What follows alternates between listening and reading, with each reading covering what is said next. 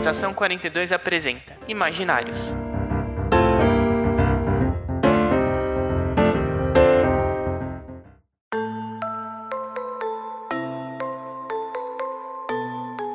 Nós estamos em mais um episódio, segundo episódio 2, especial. Especial aqui do Na Estação 42. Estamos com a Fran Briggs. Fran, de novo, por favor. Então, é, eu sou a Fran Briggs, eu sou natural de São Paulo, da capital.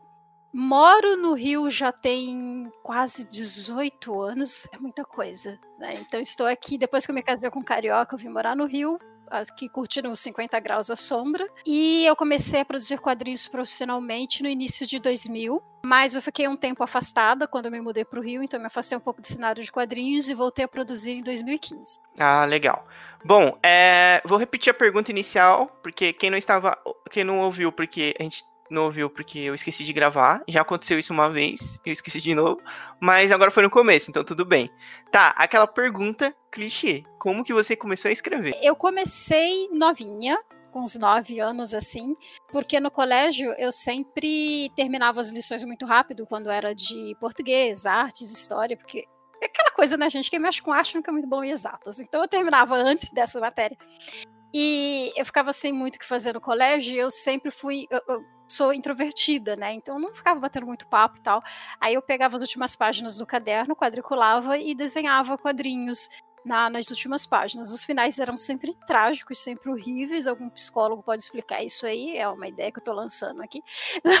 então, é, e aí eu comecei assim, é, novinha mesmo, mas fanzine eu cheguei a escrever, porque hoje eu me considero mais autora, roteirista, do que ilustradora. Eu não sou ilustradora, gente, eu sou escritora. então, é, eu, come, eu, fiz um fanzine. A primeira coisa que eu escrevi, começo, meio e fim, foi um fanzine de cavaleiros. Tá? Então, é, eu sou da geração manchete de cavaleiros. Então, eu escrevi um fanzine, a partir dali eu comecei a me, interessar por escrita. Porque eu gostava das histórias. Eu lembro que quando eu vi o Rei Leão no cinema, eu fiquei encantada e eu queria trabalhar com alguma coisa assim. Eu queria contar histórias, mas como desenho não era o meu forte, eu comecei a escrever. E aí a primeira coisa que eu escrevi, começo meio fim, foi, começo meio fim, foi um fanzine de Cavaleiros. Aí depois eu comecei a escrever minhas próprias histórias, criar meus próprios personagens. Aí foi assim. Ah, que legal, legal. E você, quais você, quais são as suas influências? Você diria assim, alguma coisa, algum autor, alguma obra que te influenciou ou, ou até hoje influencia, por exemplo? É, você mencionou aí Cavaleiros, não sei se até hoje Cavaleiros te influencia de alguma maneira. Eu gosto de Cavaleiros, aquele prazer culpado, assim. Não é, não é que seja ruim, eu acho Cavaleiros um plot incrível. O meu problema é como Kurumada desenvolve aquilo, porque ele deixou um monte de fúria, e aí eu fico, hum. Mas é, em questão de, de inspiração, eu gosto muito, por exemplo, eu lembro que eu assistia quando era muito pequena Uh, os Três Mosqueteiros, que eram cachorrinhos, né? e era uma produção franco-japonesa, né? Japão e França.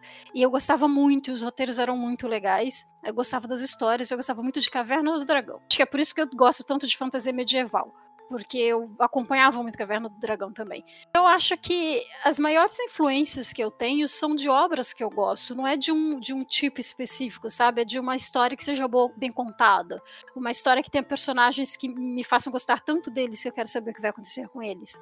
Então não é necessariamente um autor ou um gênero. Embora eu tenha autores que eu gosto bastante, mas eu não digo que é uma ou duas obras. Eu acho que tudo que eu vejo, tudo que, que me, me desperta interesse, me inspira. Ah, que legal.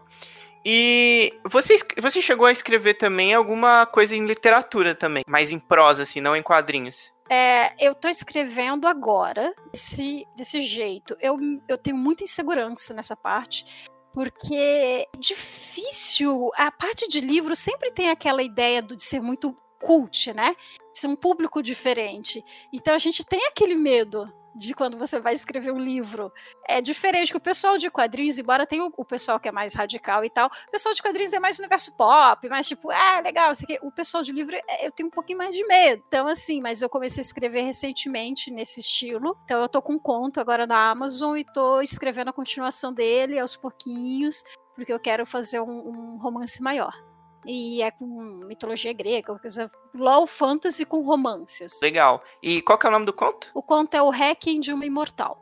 O Hacking de uma Imortal, legal. Aí, dando uma emendada assim já, é, você, você, já falou mais ou menos assim, mas qual que é a diferença entre produzir um roteiro para um quadrinho e escrever um conto, um romance, assim? eu acho que a gente. O, o, problema. O problema não. Eu acho que a maior. É, é um problema, né? É um problema porque a gente tem que superar isso. A maior dificuldade que eu tenho é porque no quadrinho, quando você tá com um desenhista, aquilo que você acha que não tá bem. que você não tá conseguindo passar direito no roteiro, você tem lá o desenhista que vai olhar para você e vai dizer: Eu não entendi o que você quer dizer com isso aqui. Aí você explica o que você quer pro desenhista, o desenhista traduz aquilo numa cena. Então você tem o apoio visual né, para as coisas ao mesmo tempo em que o quadrinho ele tem uma dependendo do estilo que você faz ele tem que ser mais dinâmico porque quem está lendo um quadrinho não quer passar muito tempo numa página. Diferente de quem lê um livro que é aquela coisa mais tranquila mais devagar né? Então o quadrinho é mais dinâmico. Você tem o apoio do desenho para te fazer compreender a ideia que você quer passar. O livro não. Então eu acho que o livro, a maior dificuldade é cortar, saber cortar, porque eu acho que é onde o autor mais sente, assim, tipo, tem que cortar aquilo que ele acha que é tão legal e de repente o editor olha e fala, hum, hum, hum não funciona. Então, ele depende só da escrita dele para transmitir todas as ideias. Para mim, eu acho que é, é, a maior diferença. E é onde eu fico mais, hum, será que, será que vai ficar bom? Será que não vai? Entendeu? É a maior diferença, na minha opinião. Tá, agora falando um pouquinho de mercenários. Eu percebi que quando você entra lá no, na página de apoio dos mercenários, ele fala assim, ó. É, você é maior de 18? Então é um conteúdo mais adulto, né?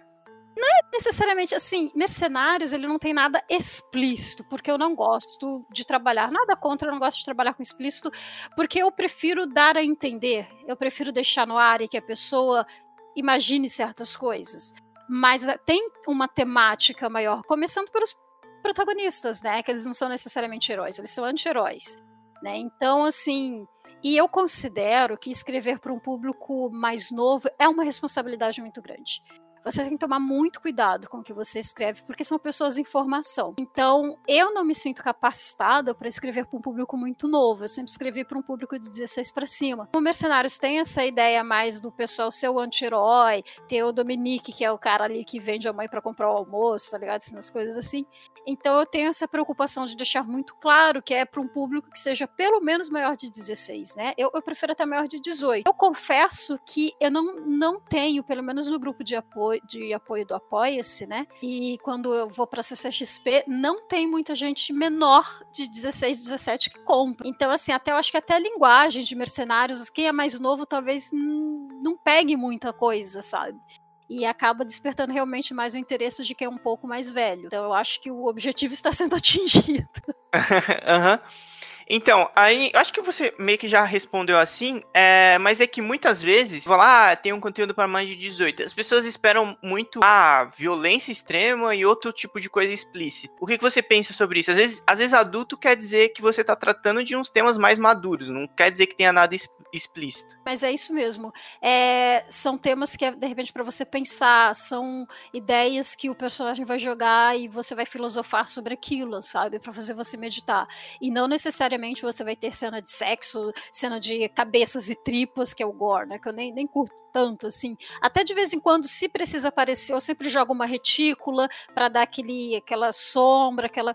Porque eu confesso que eu acho o não o aquilo que você mostra só um pouco mais charmoso, mesmo que seja adulto, né? Eu acho que é mais tem mais classe. Quem gosta do explícito, beleza, mas eu confesso que eu não, nem consigo fazer porque eu não consumo. Então, seria uma área que eu ia pisar ali ia ser completamente fake, assim, sabe? Mas é isso que você falou. Nesse, não quer dizer que algo acima de 18 é algo impróprio para crianças. Não, não é necessariamente isso. É que talvez até mesmo um, uma pessoa de 13, 14 não vai atingir a ideia que eu quero passar com aquilo e vai ser até meio que desinteressante para ela também. Exa exatamente. Perfeito.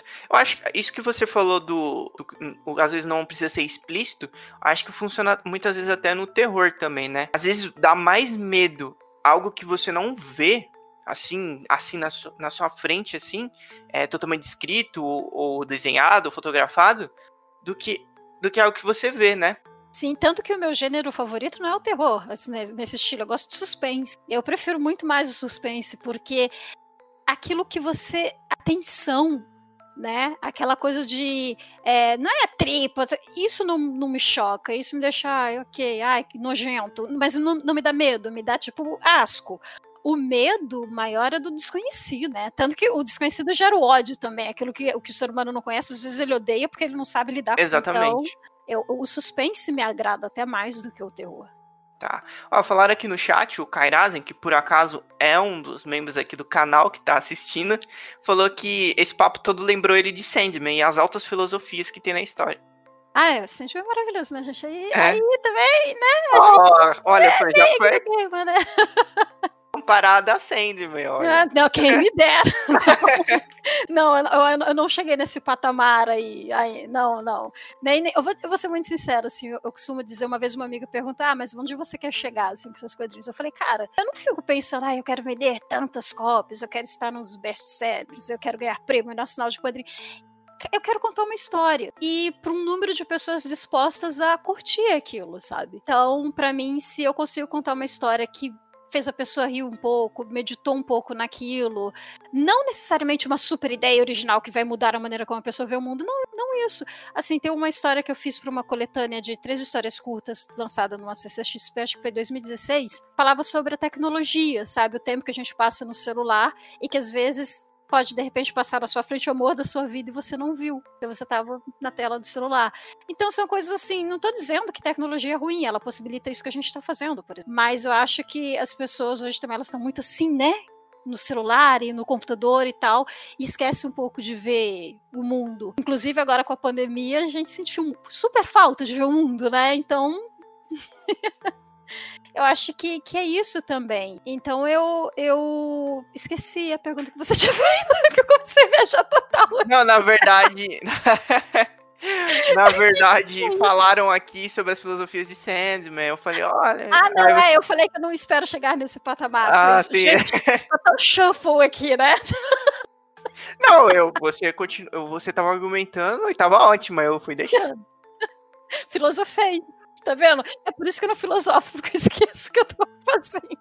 Vai, total, tipo. A pessoa fala, se eu for escrever um livro de filosofia, o editor vai falar, Fran, não, tem como tantas páginas. Qual é o, qual é o, qual é o fio da meada? É, eu. Eu falo, é impossível a gente imprimir em tudo isso aqui. E aí é o que eu falo, tenho que cortar, né? É, aí vou ter que cortar. Bom, é, dando prosseguimento aqui, é, falando um pouco agora que o Mercenários ele é um financiamento, mas é aquele financiamento recorrente, né? Isso. É, não é, é o, o recorrente porque Primeiro, eu tenho medo de catarse. Morro de medo de catarse. eu, eu, tenho um problema com ansiedade. Então eu sempre pensava, cara, se eu lançar um catarse e ele não atingir, eu vou me sentir a pior autora ever e eu nunca mais vou conseguir escrever nada. Então eu pensei, hum, hum, hum, catarse não. E também tem a questão de quando a gente está produzindo mercenários, a gente não tem nenhuma ajuda econômica durante a produção. A gente só ganha pelo valor de capa quando vende, né? Pela editora, o impresso. Então eu pensei da gente ter, pelo menos assim, até para desenhista também, porque o tempo que ela está fazendo mercenários, ela poderia estar tá dedicando a outro trabalho é, com, com, mais renda, né? É, que financeiramente fosse mais interessante para ela. Então eu pensei, poxa, o que, que a gente pode fazer para dar pelo menos uma ajuda de custo enquanto a gente produz essas páginas?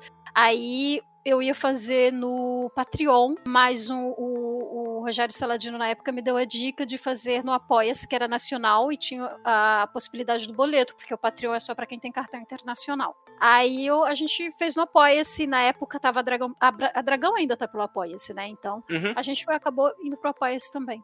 E como, como que é a organização, assim, desse, desse financiamento? É muito complicado? Como que é a logística? Pois é, é, brindes, né? Porque, por exemplo, mensalmente a gente, a gente envia para as pessoas algumas páginas da série, é, mais alguma ilustração, é, tirinhas né, cômicas que, que a gente faz e alguns brindes físicos também. Mas a gente evita fazer muito brinde físico por causa justamente da logística e porque o nosso correio é muito complicado. Por exemplo, eu já perdi no correio edições que eu enviei, tive que reenviar porque a pessoa não recebeu, o correio desapareceu com o negócio. A gente enviou uma caneca para uma, uma apoiadora, chegou toda quebrada. Aí tive que reenviar outra caneca para ela. Ainda bem que eu ainda tinha mais uma, assim, a última, aí eu reenviei para ela. Então, assim, eu, eu, eu ouvi até esse conselho do Guilherme Desvalde, da Jambô, para tentar fazer a maior parte dos brindes serem algo que você possa enviar pela internet né? E não pelo correio, justamente para não ter esse problema com a parte de logística, né? Eu fico imaginando o pessoal, por exemplo, do Catarse, que é tudo de uma vez, e quando é um projeto muito grande, eu fico imaginando a loucura que deve ser a logística disso. Né? Porque você imagina centenas e centenas de pacotes para enviar, e se der algum problema, gente, eu não sei se consigo lidar com essa pressão toda, não. eu, eu imagino que sempre você tem que trabalhar com um pouco a mais, né? Tem é. que trabalhar com uma margem, sim, porque o que pode dar errado você tem que contar que vai dar, porque se não der, você tá no lucro, sabe? É, no nosso primeiro episódio especial aqui, que, foi, que eu mencionei que foi com o Marcelo, e eu acho que eu apoiei um projeto dele também, ele, ele fala. As pessoas perguntam para ele: Ah, quando que isso vai estar à venda? Aí ele fala: Eu primeiro tenho que ter certeza de tudo que chegou, porque com a sobra eu posso enviar para quem não recebeu, entendeu? Aí depois Exatamente. eu vou eu Exatamente. vou ter, ter como falar eu vou ter como falar se eu vou ter alguma coisa. É, alguma coisa extra, né, para vender. É, é isso aí. É isso aí. E, e, essa parte de você contar com algo dar errado é, é importantíssimo, sabe? Por exemplo, eventos. Quando você vai fazer um evento presencial, é bom você estar com tudo pronto pelo menos um mês antes do evento. Porque se algo der, tiver que dar errado, vai dar errado. Sabe? Você deixar, ah, não vou pegar uma semana antes de, do evento, eu vou tirar o negócio da gráfica, vou receber da gráfica. Aí se chegar tudo errado, com, com problema de corte, com problema de cores, o que, que você faz? Sabe? Eu cheguei a receber postais da gráfica e ela tava com margem, uma margem branca, o postal era todo escuro era de brinde para a CCXP. Aí, como eu pedi, e esses postais, assim, o evento era dezembro e chegaram para mim em julho, agosto. Porque eu tento sempre fazer com bastante tempo. Aí eu olhei aquele monte de margem e falei, cara, se eu tiver que lidar com a gráfica de novo, vou me aborrecer e as cores não estavam erradas, só estava errado o corte. Eu fui lá, peguei uma guilhotina e fiz tudo na mão. Chamei umas amigas aqui para casa, vamos cortar isso aí, me ajudar com isso aí. E fui cortando direito, sabe? Então, assim, se fosse, sei lá, dois dias antes do evento, sabe? Aí você, aí você pensa, é, eu conseguiria? Talvez. Exato. Como é que eu ia estar no evento? Porque, eu já assim, fico morta. É. Eu, eu, já... eu fico morto só de visitar o evento. Eu imagino vocês que trabalham lá. Deve ser uma loucura, né?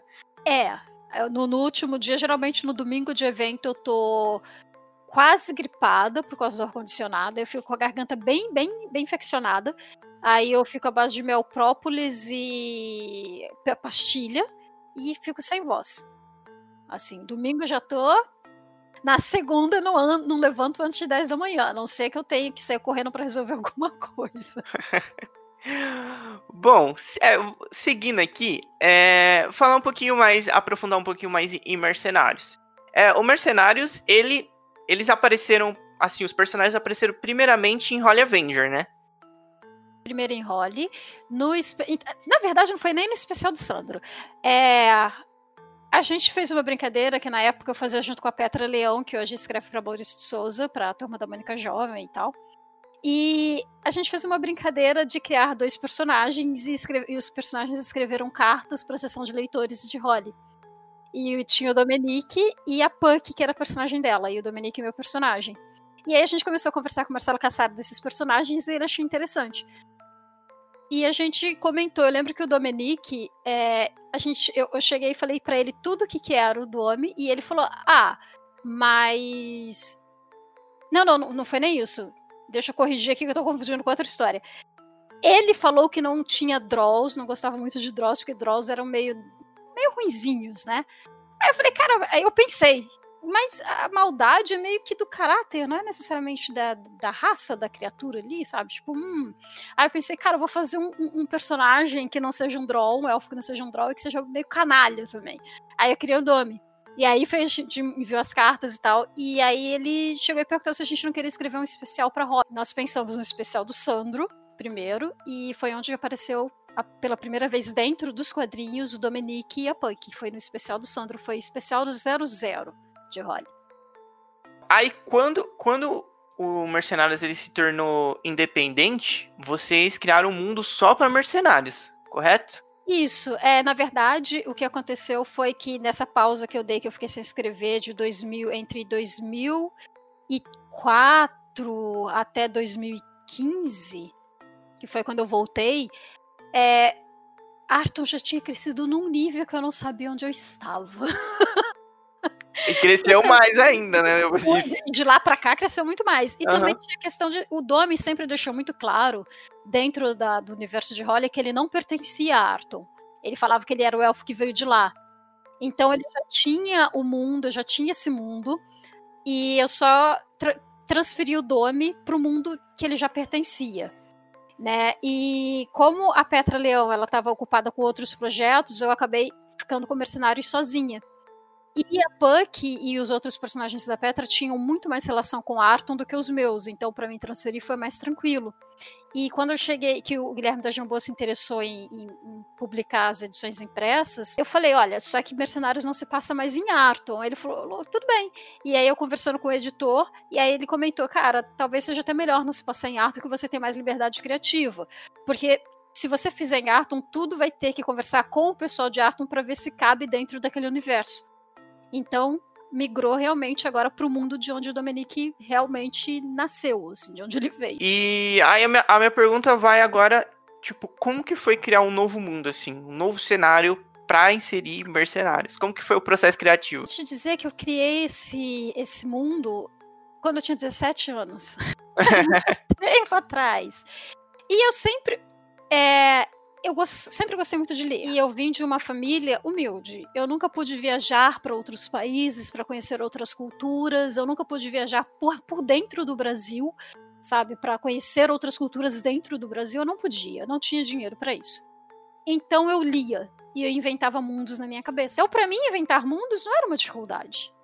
Era mais difícil eu falar sobre o mundo que existia, né? Então, é, criar esse universo não foi tão difícil, porque eu peguei coisas que eu gosto e que eu gostaria de ver dentro de um mundo e trabalhar aquilo, sabe? Então, por exemplo, eu gosto muito de cultura grega, eu gosto muito de mitologia grega, eu gosto de mitologia hindu, eu gosto da cultura hindu, acho super diferente. Para mim, chega a parecer até alienígena, porque é tão diferente e tem coisas tão wow da, da, da, da filosofia deles de vida que eu acho wow.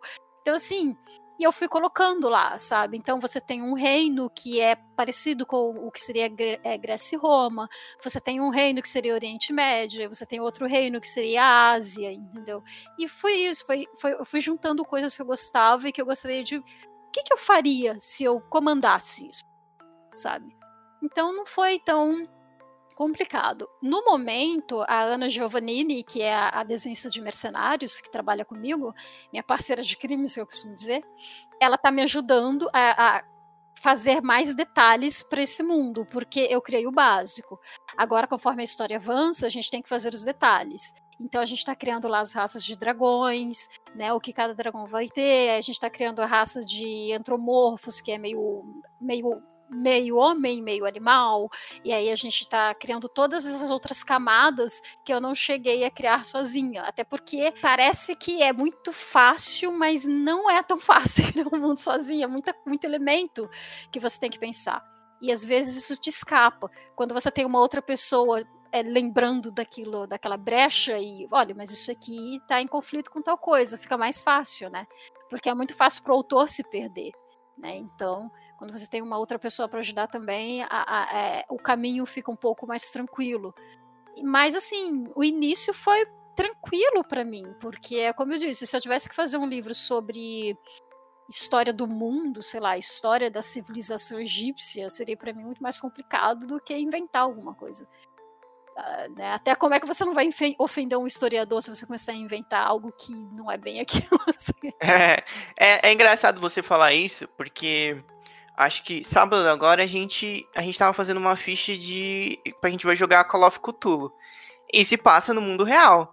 E aí um, um, dos amigos nossos falou assim: Caraca, a gente tá pesquisando história para fazer uma ficha. Eu falei, aí cai naquilo que você falou, por exemplo, no mundo fantástico você tem muito mais liberdade de, de criar e de contar uma história. Ao mesmo tempo que Antes eu acho que você tinha até mais liberdade do que hoje, porque hoje as pessoas têm muita preocupação de que o mundo não o mundo de fantasia não tenha os mesmos erros que o mundo real, porque é fantasia, então você não tem que repetir os erros. Ao mesmo tempo em que se você não tem erros e se você não tem problemática, você não tem história, entende? Então, eu acho que não tem como agradar todo mundo em todo momento, independente do tipo de história que você fizer. Exatamente. É, você tem que comprar o barulho de que, olha, esse grupo de pessoas não vai gostar do que eu tô fazendo. Paciência. Eu não estou fazendo para ofender. É só que talvez o meu produto não seja para você, sabe? Tudo bem. E tudo bem, exatamente. É, agora saindo um pouco de mercenários, porque eu sei que você tem. Você escreve muito, já escreveu muitas coisas, né? Eu gosto de brincar com gêneros. Uhum. é, você lançou. Pelas minhas pesquisas aqui, pode me corrigir se eu estiver errado. É, você lançou duas obras de maneira independente, né? Que foi Crônicas Diárias e Passagens. Eu tenho, na verdade, Crônicas Diárias, pequenas crônicas diárias que sou eu que desenho, então é super tosco, mas aí a ideia é essa. É, que são tirinhas, né, brincando com o cotidiano e coisas que eu vejo que eu fico hum, e coisas que acontecem com outras pessoas que eu fico sabendo penso, isso daria uma tirinha, né? Eu tenho o Passagens, que é esse que você comentou, que eu já tinha até falado, que tem as três histórias curtas, Independente, a gente fez Memento Mori também, com a Ana Giovannini, também, que é a Desença de Mercenários, que é um suspense com. A gente pega lendas e, e folclores que existem e a gente faz uma história daquilo e no final do, do quadrinho a gente conta de onde veio, né? Aquele, qual a origem daquela lenda, por exemplo. E a gente tem. Não foi, foi, não foi independente, a primeiro lançamento foi, mas depois a Jambô também publicou, que foi Anima, que é uma releitura de A a Fera. Então são esses os projetos. Ah, eu fiz a Jornada da Heroína, mas também não foi independente, saiu pela editora Jambô.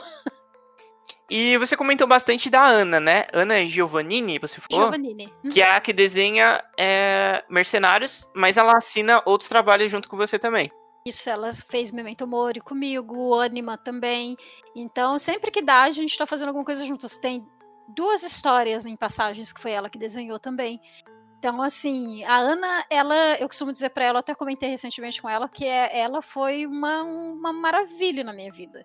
Porque se eu não tivesse encontrado ela e ela tivesse topado fazer mercenários comigo, talvez eu não tivesse voltado a fazer quadrinhos, porque eu tinha a ideia, eu tinha o desejo de fazer, mas eu não tinha um desenhista que topasse, sabe? É, e por mais que eu desenhe alguma coisa aqui e ali, para mercenários, para alguns estilos, eu sei que meu, meu desenho não alcança aquilo. Preciso realmente de uma pessoa que desenha super bem para fazer. É, um nível de técnica, né? Exato para aquele estilo, sabe? Eu costumo brincar que eu sou mega ogra, eu sou uma pessoa extremamente ogra e meus desenhos são tipo super fofos e roliços. E eu não consigo fazer outra coisa, não sei isso. Ah. e a Ana é toda, a Ana ela ela parece uma boneca de cerâmica, ela é toda delicada, ela é toda até no jeito dela falar aquela coisa assim, aquela voz que, sabe, aquela coisa muito meiga, e ela desenha dragões, e, e você fica trocado. e a gente se completa, assim. Aham. Uhum.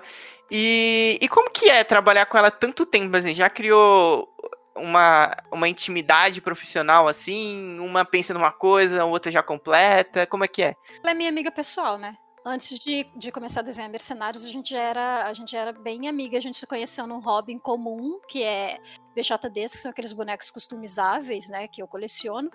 E foi ali que eu a conheci a partir daí a gente começou a fazer crossover de crossovers de histórias nossas. Então ela tinha os personagens dela, eu tinha os meus. A gente fez uma história muito louca com eles juntos. E foi nessa brincadeira que saiu o Anima, que foi a releitura de A Bela Fera, e onde eu falei para ela se ela não topava fazer mercenários. Então, a gente, a questão profissional é muito, por mais que a gente seja amiga, sempre tem que rolar aquele respeito.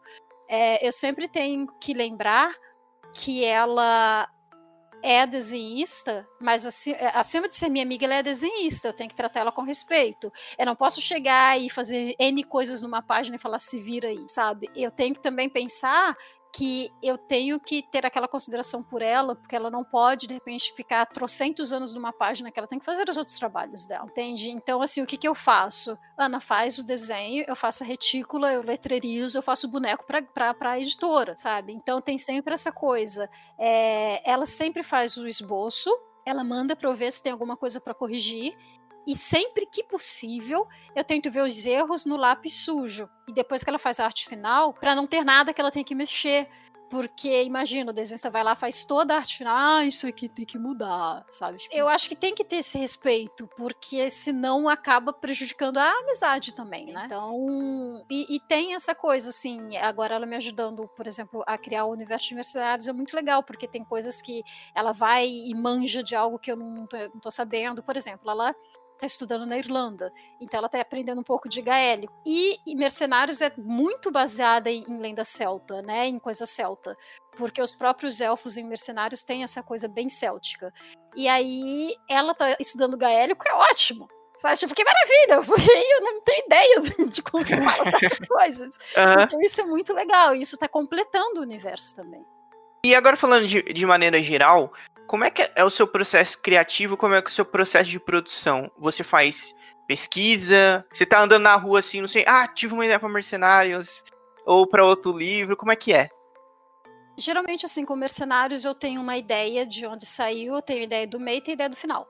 O, a, como isso vai chegar até lá, eu só vou fazendo. Né? Então, às vezes, eu tenho que. Eu, eu tenho a ideia, mas eu só sei como ela vai como ela vai ficar quando eu sento e escrevo. E aí eu tenho que reler tudo que eu já fiz e ver se não tem nada que tá contradizendo o que tava lá atrás, sabe? Que pode acontecer. Então, é mais ou menos isso. Eu já, eu, só quando eu sento. Geralmente, quando eu sento é que eu vou fazer pesquisa, é que eu vou botar no papel. Eu posso ter lampejos de ideia no decorrer do dia, de eu ver alguma coisa e tal mas aquilo eu só vou escrever quando eu sento. O que eu, na minha, eu considero um erro grave. Eu deveria ter uma coisinha para ficar anotando, porque às vezes ideias boas eu acabo esquecendo porque eu não anoto, né? Mas geralmente assim. Eu gosto de escrever entre tarde e a noite. Não me peça para fazer nada de manhã, porque eu já acordei ao máximo que eu consigo fazer de manhã. não me peça nada, eu já acordei.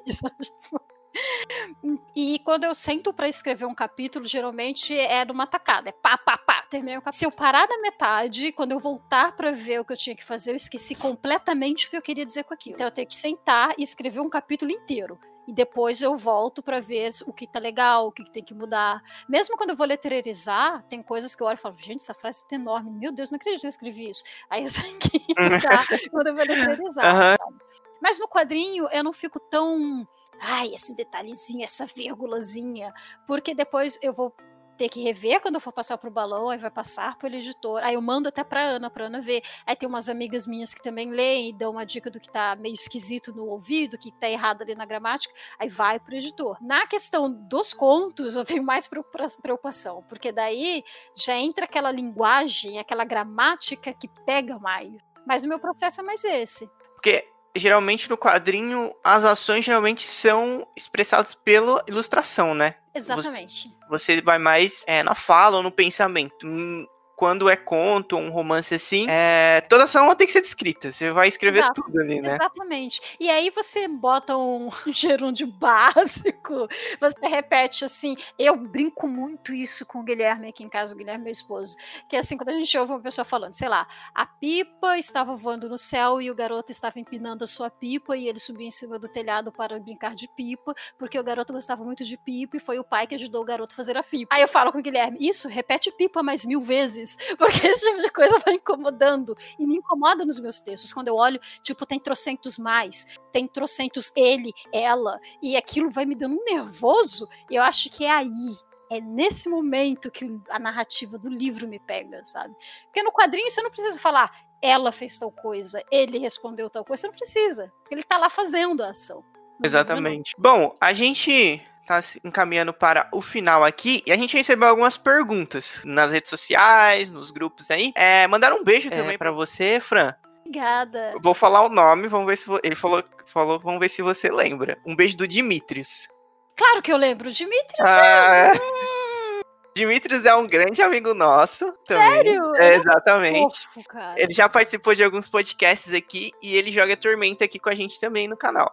Tormenta que legal, que legal. Ele é um fofo. Ele foi uma das primeiras pessoas que passou na nossa mesa e reconheceu o Domi da, da, lá de trás. E desde então, sempre que a gente tá na CCXP, o Dimitri tá lá batendo papo com a gente. E ele é uma das pessoas que chega na mesa e fala: Não, você tem que comprar esse quadrinho, esse quadrinho é muito legal. Ele é um, é um, um tesouro. Ele, ele fez isso comigo na última CCXP, só que quando eu cheguei lá não tinha mais o número 1. Ah, ah não, cara, sabe o que, que me falaram? Que problema sempre acontece em todas as editoras, a gente não sabe o que, o que, que é. Números ímpares sempre esgotam. a maldição do número ímpar. Uhum. Ele mandou um beijo e mandou algumas perguntas também. Vamos lá. Ele perguntou, a primeira, ele mandou quatro perguntas. Eu falei, gente, tem perguntinhas? Ele mandou quatro. É, a primeira pergunta dele é, é: Eu já posso pensar em comprar o próximo volume de Mercenários? Pode. É, no momento eu tô com o capítulo. Até agora a gente fez até o 12. O 13 e o 14 já estão prontos. Eu tenho que letreirizar o 14 para enviar pro, pro Guilherme. Porque a partir de agora, Mercenários, os 12 primeiros capítulos foi um prólogo. Então eles saíram de 3 em 3, são quatro volumes um prólogo. Agora a história vai ter uma passagem de tempo e vai ser o momento presente da vida dos personagens. Então, eh, vão ser dois capítulos que a gente vai fazer anualmente, porque a Ana Giovannini está fazendo mestrado. Quer dizer, doutorado. Ela terminou o mestrado, está fazendo doutorado, e o tempo dela tá bem apertado. A gente teve que diminuir o número de capítulos, mas a gente já tá com 13 ou 14 pronto. Só falta letreirizar e ver com o Guilherme da, da Jumbo se ele vai querer lançar quando tiver três prontos ou se ele quer fazer de dois em dois. O ruim de fazer três é que vai ser a cada um ano e meio que vai ser uma história. Se forem dois, vai ser realmente a cada um ano vai ter um, um volume novo de Mercenários, como a gente faz desde então. Beleza. A próxima pergunta dele é: quantos volumes ainda pretende lançar? Se você tem uma ideia, né? Porque você acabou de falar que foram que quatro, só que foi o prólogo, né? Foi, foram 12 capítulos de prólogo. Uhum. Você tem uma ideia de quantos volumes vão ser? Eu tenho uma ideia de que vai ter um fim, ok? Eu não, não sou autora de Bastard, entendeu? Não, não farei isso. Não farei como as meninas de Clamp que nunca terminou X 1999, não é mesmo? Mas, tipo, eu não tenho ideia de quantos vão ser, mas eu já tenho ideia do final, por exemplo. Né? Então, é, eu posso dizer que, por exemplo, o, o, grande vilão da série já apareceu no capítulo 12. Então, o pessoal já, já sabe ali quem é o grande vilão, que as pessoas pensam que é o, que, que é o Andras, lá, o rei maluco, mas não é bem esse cara. Não. Então, assim. Olha. Vai acabar, eu só não sei quando. mas vai acabar. Eu, eu não, que acontece? Se a gente fica muito tempo no projeto também, acaba que as pessoas podem ficar desestimuladas, você fica muito tempo presa num único, num único título, sabe? E eu terminando Mercenários dentro desse mundo, nada me impede de fazer uma outra história dentro desse mundo. Mas eu quero contar de uma maneira que eu mostre também background de personagens, que, por exemplo, muita gente não sabe muito do Domi, não sabe muito do Max, então eu quero que isso, que isso seja mostrado também na história. Então eu também não quero fazer corrido para não, não pular fases, mas eu também não quero me alongar até porque não tem porquê ficar se alongando e enfiando, tipo, barriga na. Sabe? Aquele negócio, ai, que moroso, que demorado. Parece que é só pra render mais, pra vender mais. Não curto isso. Ah, legal. É que o, coisas que a gente vê muitas vezes em séries, né? Que vão se prolongando. Os fillers, né? Principalmente é. no anime, né? É. É. Bom, é, a terceira pergunta dele é: Você tem ideia para novas histórias além dessa? Pode ser, você falou que tem ideias para o mesmo universo ou para outros quadrinhos. Tenho, eu sempre tô tendo novas ideias, eu acho que esse é um problema. Mas sim, eu tenho. A gente ainda quer fazer mais alguma coisa de Memento, que o pessoal gostou muito. De Memento Mori, que é aquele quadrinho de suspense. É, eu tenho as outras histórias que eu gosto de escrever também. E dentro do universo de Mercenários, eu quero fazer alguns especiais também, né? Com outros personagens. Por exemplo, ah, eu quero contar o passado ali do Andras. Então, assim, eu quero contar o passado do, da Savana algum trecho que você não viu dentro da, dentro da história. Eu quero fazer alguns especiais. Assim. É, pergunta relâmpago, mandaram aqui no chat. É, tem chance desse mundo de mercenários virar um RPG algum dia? Sei!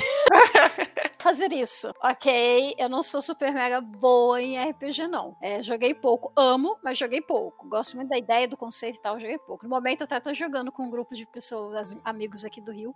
Mas assim, seria legal. Por isso que eu e a Ana, a gente tá assim, agora com esse interesse em fazer detalhes do mundo e raças e sub-raças, essas coisas, porque a gente pensa, talvez as pessoas se interessem que isso vire mundo de RPG. Então, vamos dar uma base, porque se algum dia a editora se interessar de repente, ou, ou alguma outra pessoa se interessar. É, eu falei editora porque dentro da Jambô já tem esse conceito, né? De RPG, já tem ali Tormenta. Então, assim, se for do interesse deles, a gente já quer ter uma base, né? Então, a gente não descarta a possibilidade. No momento, não pensamos nisso, mas a gente está estruturando o mundo para facilitar o nosso trabalho e para caso haja o interesse em algum momento, já tem essa base. Aí a gente tem mais uma. Não, é, não, tem mais uma pergunta do, do Dimitris.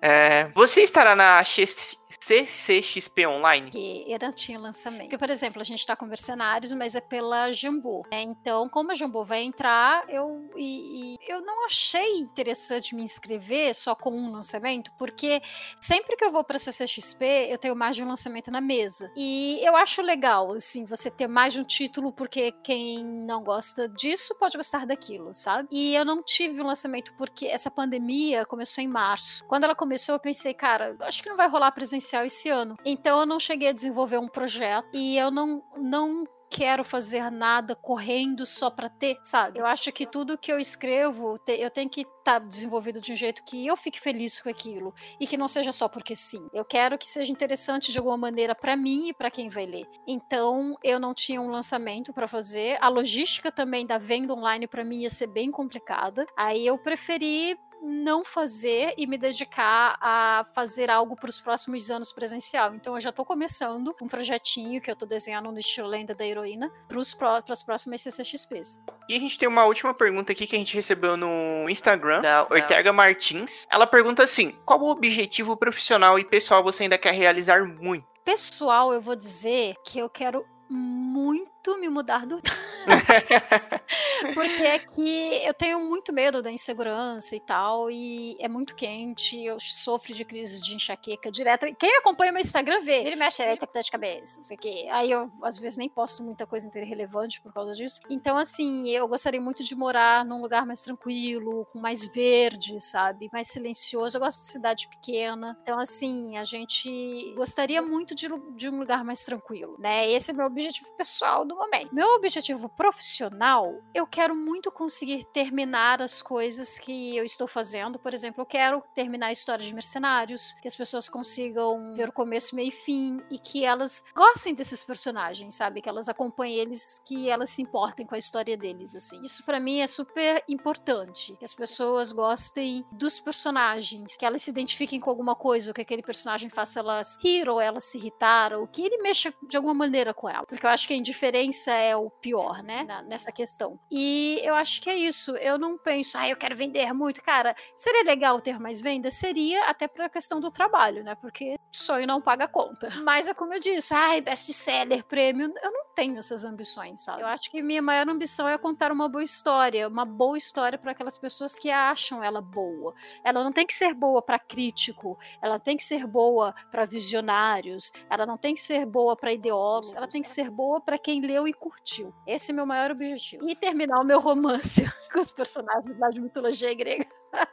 Bom, é, estamos encaminhando para o encerramento. Eu queria agradecer muito, muito, muito, muito, Fran, por você ter participado. Foi muito legal o bate-papo. Muito obrigada. E agora eu deixo um espaço para você, para você se despedir, dar algum recado, falar de algum projeto. Você falou, a gente se fala muito de projeto aqui nesse, nesse programa, né? Mas pode falar. E eu ia pedir também para você deixar uma mensagem para quem tá assistindo e para quem vai ouvir, porque tá virando tradição. Convidado a deixar uma mensagem, o que você achar melhor, fica à vontade. Tá legal. Eu gostaria de agradecer muito o pessoal que me segue lá no Instagram, que comenta, que compartilha, que dá like, porque é, eu costumo dizer sempre, hoje o artista tem que se divulgar. Não dá para contar com outros meios de divulgação. Antigamente, quando você tinha, sei lá, uma editora, era a própria editora que fazia tudo. O artista só cuidava ali de fazer o trabalho dele. Hoje não, hoje o artista é que se divulga, né? Então, cada pessoa que entra, que comenta, indica para outra pessoa, ela na real ela tá dando uma grande ajuda pro artista, né? Porque ele tem que fazer isso sozinho. Então, cada vez que um,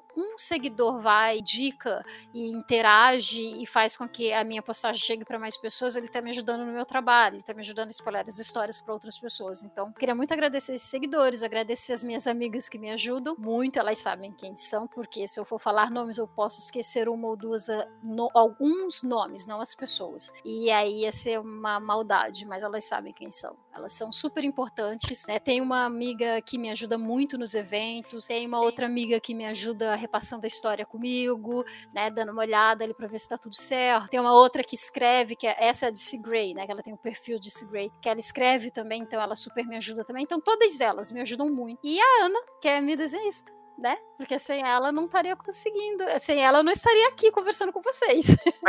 então, assim, essa aí é aquela maravilhosa, né? Que eu tenho que agradecer muito. E agradecer a todo mundo, agradecer a vocês que dão esses espaços, essa sua ideia muito legal de chamar artistas nacionais porque como eu disse, toda ajuda que vocês dão nessas divulgações é muito importante. Então, super legal, espero que o projeto avance, que tenha super convidados, assim. Fiquei muito feliz pelo convite. E a mensagem que eu quero passar é isso, cara. Se você gosta de um artista, ajude a divulgá-lo. Você não precisa comprar algo dele para ajudar, porque às vezes você gosta e não tem a grana para comprar. Porque às vezes as pessoas podem pensar, ah, não quer ajudar com cinco reais por mês? O que é cinco reais por mês? Para você, cinco reais pode não ser grande coisa. Outra pessoa é. Então, então, se essa pessoa não tem cinco reais para ajudar, se ela não tem um real para ajudar, ela pode ajudar de outra maneira. Ela pode ajudar divulgando, ela pode ajudar compartilhando, ela pode ajudar, ajudar dando um like numa coisa que o artista curte, sabe? Então, é legal você seguir artistas grandes. É importante porque eles super inspiram, inclusive a gente que é artista menor. Mas a gente também precisa do empurrão. Então, tudo que você puder fazer para ajudar o artista e não necessariamente a popularidade, ajuda. Né? É, é, importante. É, é redundante o que eu falei? Ajuda, ajuda sim, mas é, sabe, às vezes a realidade é redundante mesmo.